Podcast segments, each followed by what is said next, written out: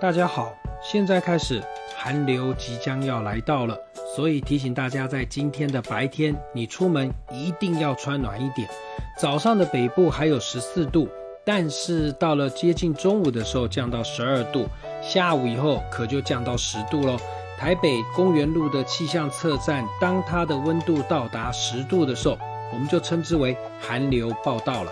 寒流在今天的时候开始南下，预估在今天晚上的冷空气的强度将会逐渐的增强。随着时间越来越晚，到了今天晚上的时候呢，中部以北的低温都只有在六到七度的低温，海岸线部分的低温甚至有接近五度的机会。所以要提醒您，今天早上出门的时候穿着方面一定要保暖，因为到了今天晚上越晚可是越冷了。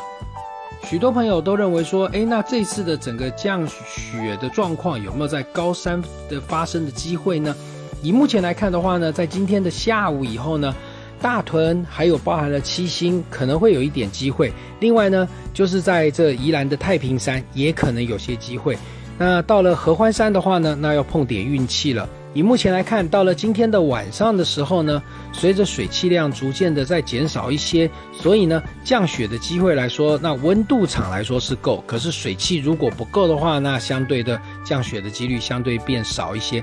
但是还是要提醒您哦，今天晚上在这北部的山区的部分，超过一千公尺的山区，这山区的路况来说，都还有包含了步道，都会有一些结冰或结霜的现象。在山区活动的朋友要注意了。而到了中部的。山区的部分也是要注意会有结冰跟结霜的现象，南部高山地区温度也是达到将近零度。这一波的整个寒流的影响，在今天晚上的时候的强度达到六度，可是你要特别留意的就是在于跨年了。跨年这一天，十二月三十一号白天的高温的部分也只有在北部地区八度，而到了中部地区的温度也只有在十四度，南部地区呢也只有在十六度。白天的天气全台湾都是冷飕飕的，而到了跨年夜的晚上，北部仍然是下探六度的低温，中部地区在八度，南部地区在十度。所以呢，这明天的跨年夜，你穿着方面一定要特别的注意到保暖。但跨年完后，接着三天的连续假期。以天气状况来说，元旦清晨要看曙光，温度是偏低。不过呢，到了元旦的白天开始，气温的部分要回升了。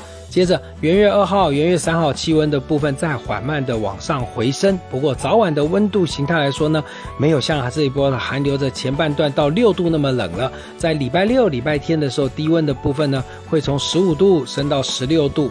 所以呢，三天的连续假期来说呢，只有在北部海岸线东北角有点短暂雨，在中南部的旅游，还有包含了花东的旅游，都是属于晴朗的天气。在今天寒流南下了，穿着要保暖，小心别感冒了。